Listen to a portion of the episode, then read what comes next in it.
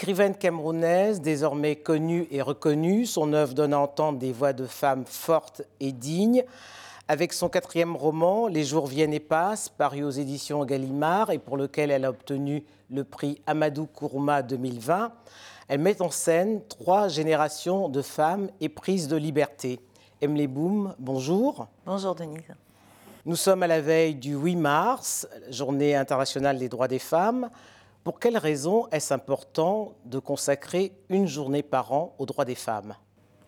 Euh, Ce qu'il faudrait idéalement, c'est que toutes les journées soient consacrées aux droits des femmes. Qu'on n'ait pas une journée euh, euh, qu'il va falloir sortir de l'année comme on fait avec toutes les journées un peu particulières. Il y a même la journée de la pomme de terre. Alors non, pour moi, ce n'est pas une si, une si belle et grande nouvelle que ça. en revanche, que les femmes se saisissent de ce chemin-là, de cette opportunité qui est donnée pour euh, élargir euh, leur, euh, ce qu'elles ont envie de faire, oui, bien sûr. C'est une opportunité, ce n'est pas, je ne considère pas ça comme une, bah, comme une faveur. Alors dans certains pays en Afrique, notamment comme le Cameroun, hein, pas notamment, mais comme le Cameroun. Ce 8 mars euh, prend des airs de folklore, même avec euh, des scènes de beuverie. Hein. Euh, n'est-ce pas là un, dévoiement de ce que devrait être cette journée? Alors moi, j'ai de très beaux souvenirs de, de la journée du 8 mars, mais c'était il y a longtemps. Moi, j'ai grandi au Cameroun. J'allais déjà à la journée de 8 mars de ma mère à son travail, où il y avait toutes les femmes, ça se passait dans des restaurants, c'était très joyeux, très festif, et, il y avait une forme de sororité comme ça qui se mettait en, place.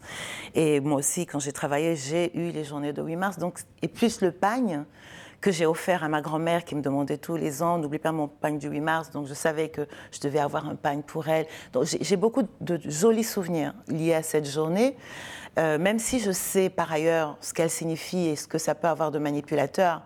Euh, sur le plan politique. Euh, oui, après, il y a y a des, ça peut aller dans tous les sens. Il y a des, journées de beuverie.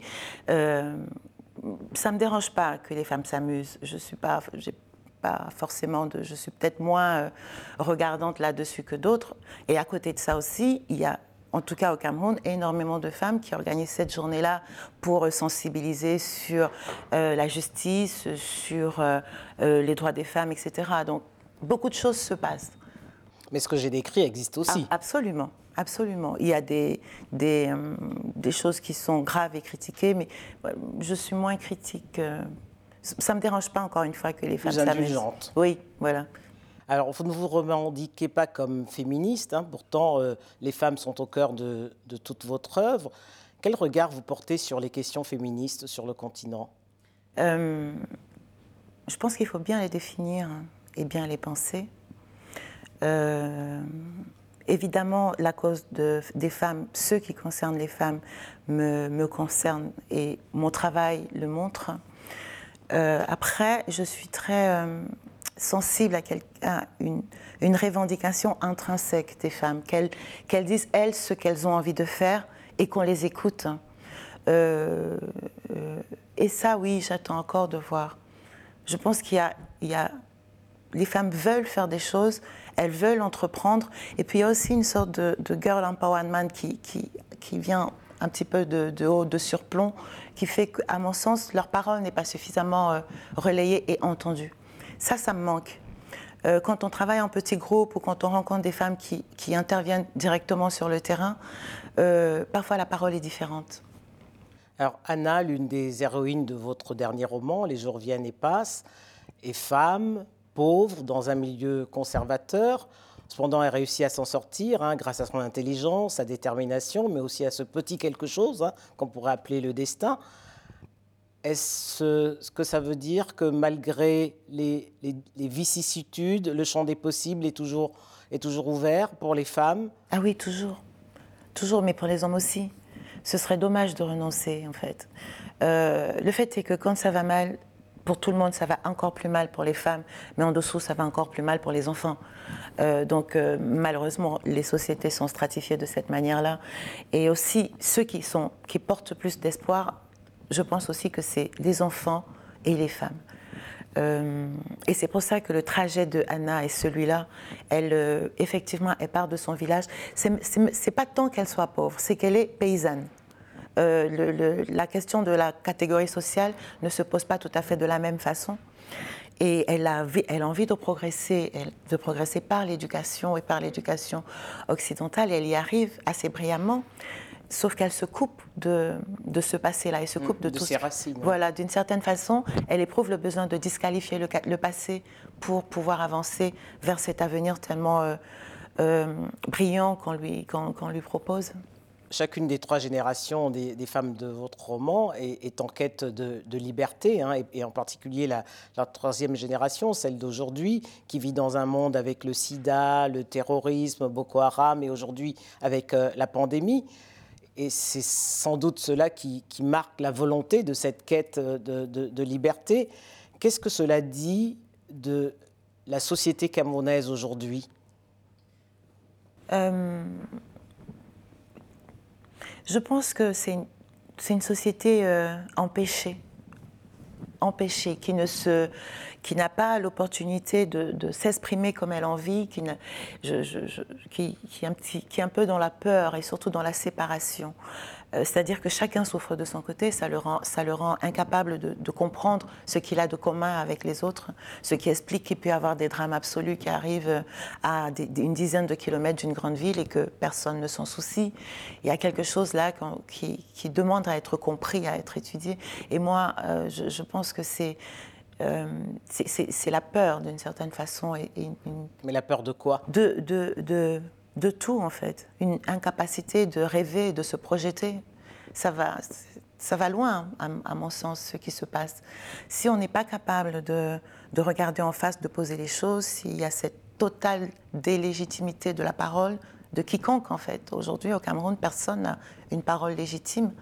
Alors, si on est, alors il y a voilà, il y a tout ce sclérose les opportunités sont confisquées. Alors les jeunes ne rêvent plus, mais le rêve, ça fait partie de la vie et ça fait partie de la jeunesse. Il y a cette résistance par le corps ou par le rêve. Ce qu'ils font, c'est que les jeunes dans mon roman font, mais un tas de jeunes aussi au Cameroun le font. Mais par qui doit venir le déclic? Par tout le monde. Parce que tout le monde en souffre, en fait. Je ne parle même pas de la pauvreté qui est le côté évident des choses. Euh, non, tout le monde est en souffrance. C'est un pays où, où il y a une, forme de, de, de, lassitude et de, peur de l'avenir aussi. Fin de règne, on ne sait pas comment les choses vont se passer pour nous et ça se dégrade comme ça de jour en jour. Alors, à, l'image de la, troisième génération hein, dont vous parlez dans votre roman, la jeunesse africaine est, est en proie d'incommensurables difficultés, mais qui malgré tout au bout du chemin, il y, a, il y a quand même une lueur d'espoir. Quand on voit les initiatives de la, de la Nigériane, Chimanda euh, Ngozi Adichie, ou alors même le mouvement MeToo, hein, qui a eu des, des, des, des, relais sur le continent, quel regard vous portez sur toutes ces initiatives? Ah mais je, j'y suis très attentive j'y suis très attentive et j'ai beaucoup d'espoir. Et après, euh, moi je suis adulte et, et, je suis euh, navrée de mettre tant d'espoir, d'espérer tant de la jeunesse euh, plutôt que ce soit nous qui leur apportions, de, de tellement attendre d'eux qu'ils changent les choses, qu'ils bougent, qu voilà, cette, cette espèce d'inverse, d'inversion, des rôles. Oui, oui, voilà, des rôles, et pour moi est assez euh, inconfortable. Mais oui, parce qu'on n'a pas d'autre choix finalement, et ils font tellement de choses. Ça, c'est MeToo ou euh, le, le, mouvement de Chimamanda Ngozi, mais puis il y a les Yanamar, et puis dans toutes les sociétés, euh, dans tous bah, les, les pays, citoyens. voilà, les citoyens, les jeunes font énormément de choses, que ce soit dans l'art. À chaque fois, je vais au Cameroun ou n'importe où en Afrique, je suis invitée. Je suis époustouflée par ce qui se fait. J'ai envie de participer. De, de, je dis alors, qu'est-ce que je peux faire avec vous? Voilà, j'ai envie de pour ça. Le continent, Absolument. Cette jeunesse qui en Absolument. veut et qui, qui, peut, pas. qui peut changer, et je peut pense, changer les je, choses. Je pense qu'ils peuvent changer. Non seulement ils peuvent changer, mais ils ont envie de changer. Ils ont très envie de changer. Et, euh, et, et, euh, et ce serait dommage que cette génération-là aussi échoue. Mais quel espoir elle a de ne pas échouer, vu le contexte? Je pense. Il faudrait qu'on le fasse avec eux. Il faudrait qu'on ait le courage, nous, notre génération ou celle d'avant, le, roman aussi, c'est euh, la désillusion de la génération postcoloniale.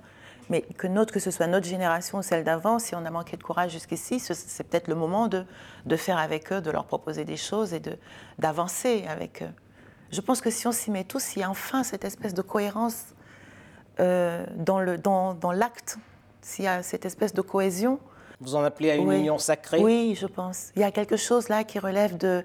Le thème est tellement galvaudé, mais qui, qui, qui, ne parle pas de l'expérience personnelle ou des réussites personnelles des uns et des autres. Pour moi, ça parle de communauté, dans un sens. Alors, tous vos romans, que ce soit Le clan des femmes, euh, Les maquisards, et puis euh, le dernier, hein, euh, Les jours viennent et passent, mettent en scène des femmes, je le disais au début, fortes et dignes.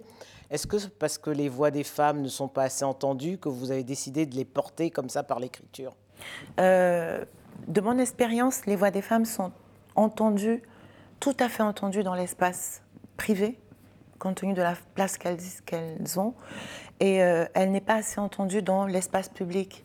Donc leur histoire n'est pas suffisamment... Dans la place privée, contrairement à ce qu'on pense des femmes africaines. Hein ah oui, non, mais c'est hein. pour ça que je le dis à chaque mm. fois, parce que euh, je, suis un peu lasse d'entendre euh, les femmes africaines qui doivent être aidées parce que les pauvres, etc. C'est pas, enfin, dont il faut avoir pitié. Oui, non, je ne pense pas que. Bien sûr, il y a des femmes en souffrance, mais il y en a partout, et je ne pense pas du tout que les femmes africaines se distinguent par ça.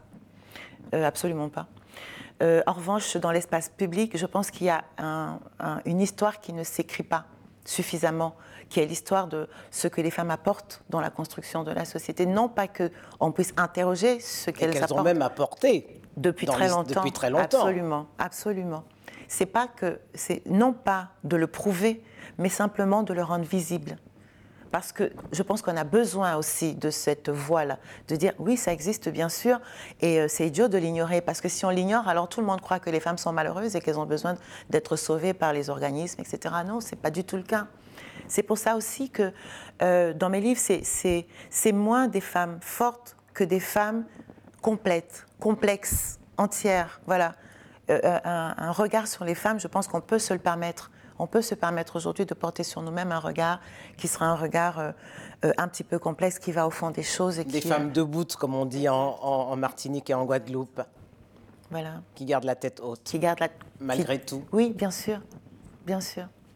Merci. Merci. Et bonne fête. Bah oui, merci. C'est gentil. Bonne fête à vous aussi.